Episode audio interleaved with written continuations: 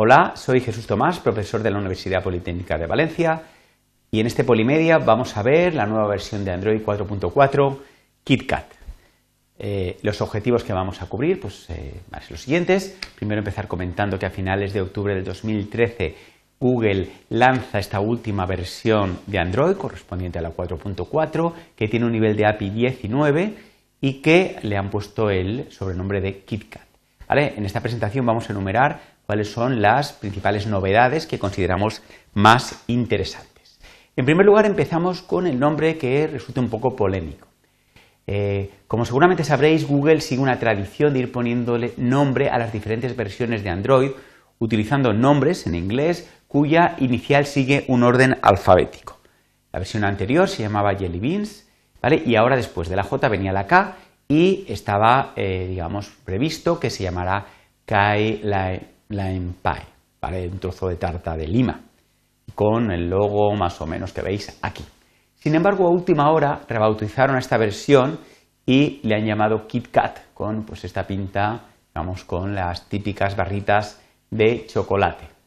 Eh, realmente se trata de un acuerdo comercial que han tenido con Nestlé, pues eh, Google pues, eh, ha desmentido esto y ha dicho que no ha cobrado absolutamente nada por cambiarle el nombre. Sin embargo, pues claro, siempre puede ser muy interesante para ambas empresas pues el vamos, tener esta publicidad en las dos direcciones. Por lo tanto, económicamente supongo que sí que habrá sido beneficioso para Google.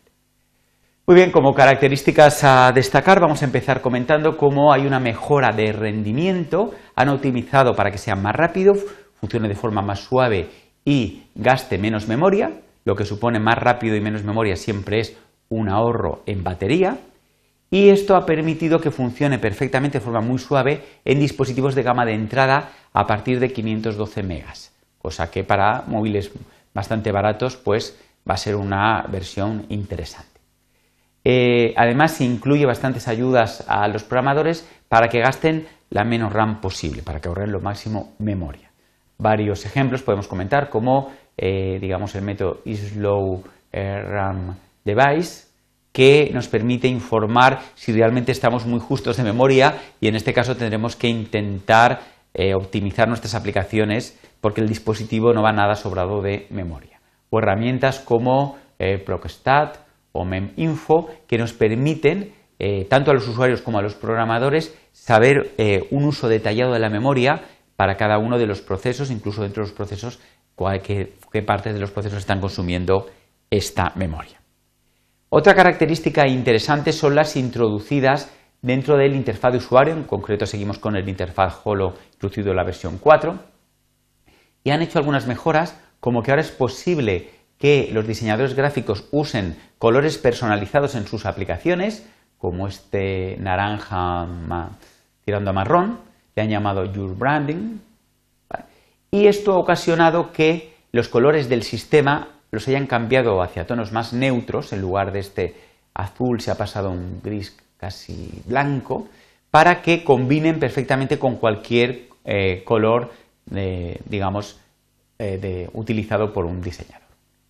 También se incorpora la, esperada pantalla completa que permite ver totalmente eh, lo que es el interfaz de usuario de esta aplicación, ocultando lo que es la barra superior y la barra inferior de navegación. Pulsando con el dedo, pues hacia abajo ya aparecerían estas dos barras. También las barras, tanto la superior como la inferior, pueden ser translúcidas para pues, verse detrás, digamos, del fondo, por ejemplo, los botones de navegación. Otras ventajas, por ejemplo, hay un, eh, un nuevo gesto correspondiente a hacer un doble clic sobre la pantalla y luego a continuación eh, desplazar hacia abajo el dedo, que suele utilizarse para realizar zoom. Esto es más cómodo que utilizar los dos dedos en algunas circunstancias. Eh, también hay una nueva densidad, la XXX HDPI, lo que supone altísimas densidades gráficas de 640 dpi por, píxeles por pulgada, que es por ejemplo la que tiene el Nexus 5. seguimos con algunas novedades, han hecho mejoras de conectividad, por ejemplo en Nearfield Communication. Ahora hay soporte para la plataforma Host Car Emulation, eh, conocida con las siglas HCE, que permite que las aplicaciones emulen una tarjeta, eh, las conocidas como tarjetas inteligentes, que siguen el estándar ISO 7816, que suelen utilizarse para pagos, eh, bases de transporte, acceso a edificios, etc.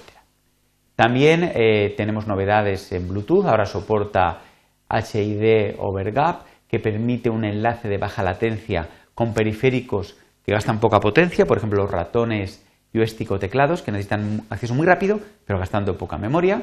MAP que permite intercambio de mensajes con dispositivos cercanos como manos libres y AVRCP 1.3 para que podamos marcar un volumen absoluto de volumen desde el sistema en cualquier dispositivo Bluetooth. También se da soporte a mandos a distancias infrarrojos, que conocen con las siglas IR, para que desde nuestro móvil podamos, pues, por ejemplo, cambiar el canal del televisor.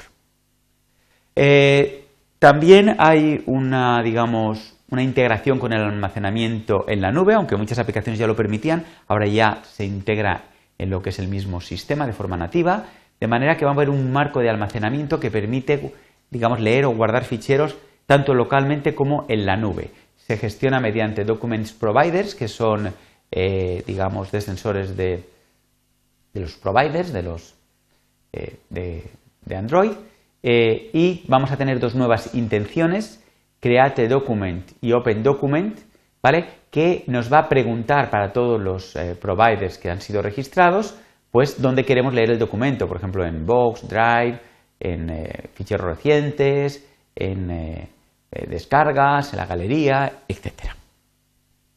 También hay mejoras en los sensores, ahora se soporta dispositivos que tengan un hardware, que los sensores trabajen por lotes, esto quiere decir que en lugar de enviar un nuevo evento cada vez que un sensor sea activado, Ahora los va a ir almacenando el hardware y cada cierto tiempo va a ir avisando al procesador pasándole todos los eventos que se produjeron durante este tiempo. Esto va a consumir mucha menos batería y es interesante si queremos tener los sensores pues, funcionando durante mucho tiempo. También se incorporan dos nuevos tipos de sensores, el detector de pasos y el contador de pasos. Realmente se utiliza el mismo hardware del acelerómetro, pero se implementan en hardware para gastar menos memoria. A medida que vamos andando, pues habrán pequeños acelerones que vayamos pues, transmitiendo al móvil y esto es capaz de detectarlo.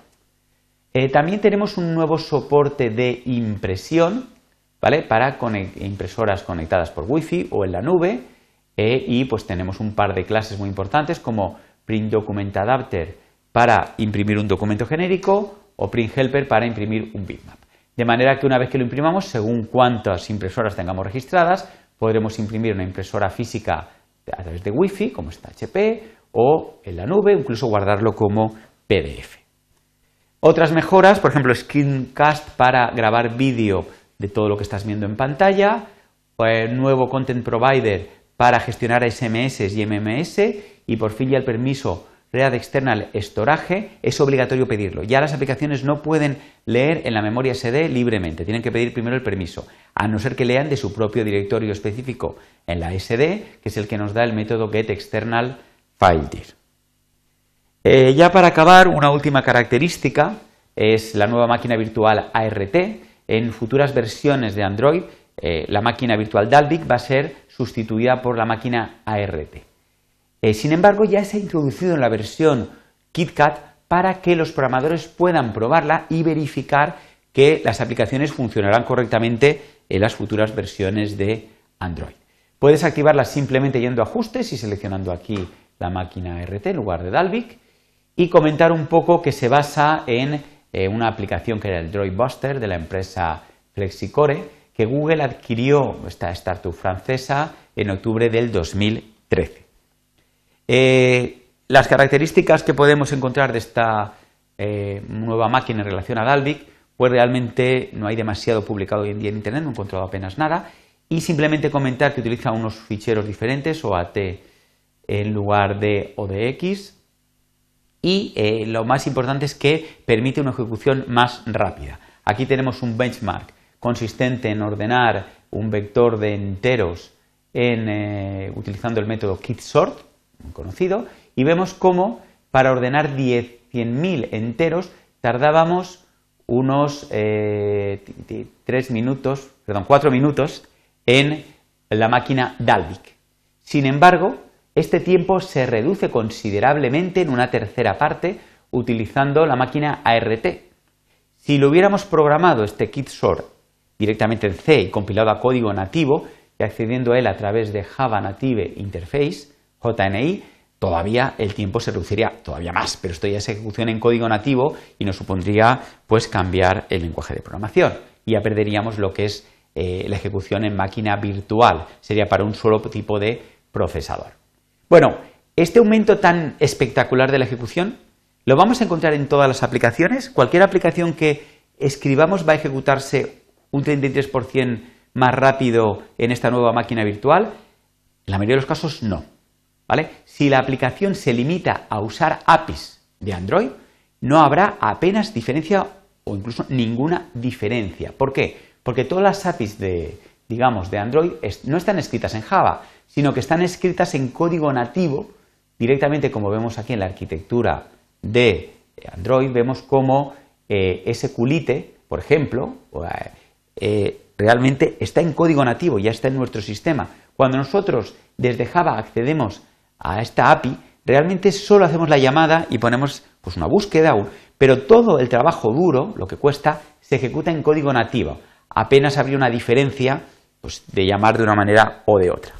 Por lo tanto, la mayoría de aplicaciones que gasten las APIs, pues no vamos a notar diferencia. Eso sí, cuando tengamos que ejecutar un complejo algoritmo en Java, como el KitSort que acabamos de ver, o como el que necesitaríamos para detectar el llanto de un niño, o una señal de tráfico, aplicaciones que muchos de los alumnos del curso están intentando realizar. En ese caso, si lo programaran en Java, sí que esta nueva máquina virtual le iba a ser muy interesante, porque estos algoritmos iban a poder ser ejecutados en un tiempo significativamente mejor, menor. Bueno, pues hasta aquí esta presentación de esta última versión de Android. Hemos visto las novedades más importantes. Podemos destacar cómo hay una mejora de rendimiento, mejora en el interfaz de usuario Holo, unas mejores conectividades, se integra el almacenamiento en la nube y una nueva administración de impresión y ya se introduce una nueva máquina virtual ART en fase de experimentación. Muchas gracias por vuestra atención.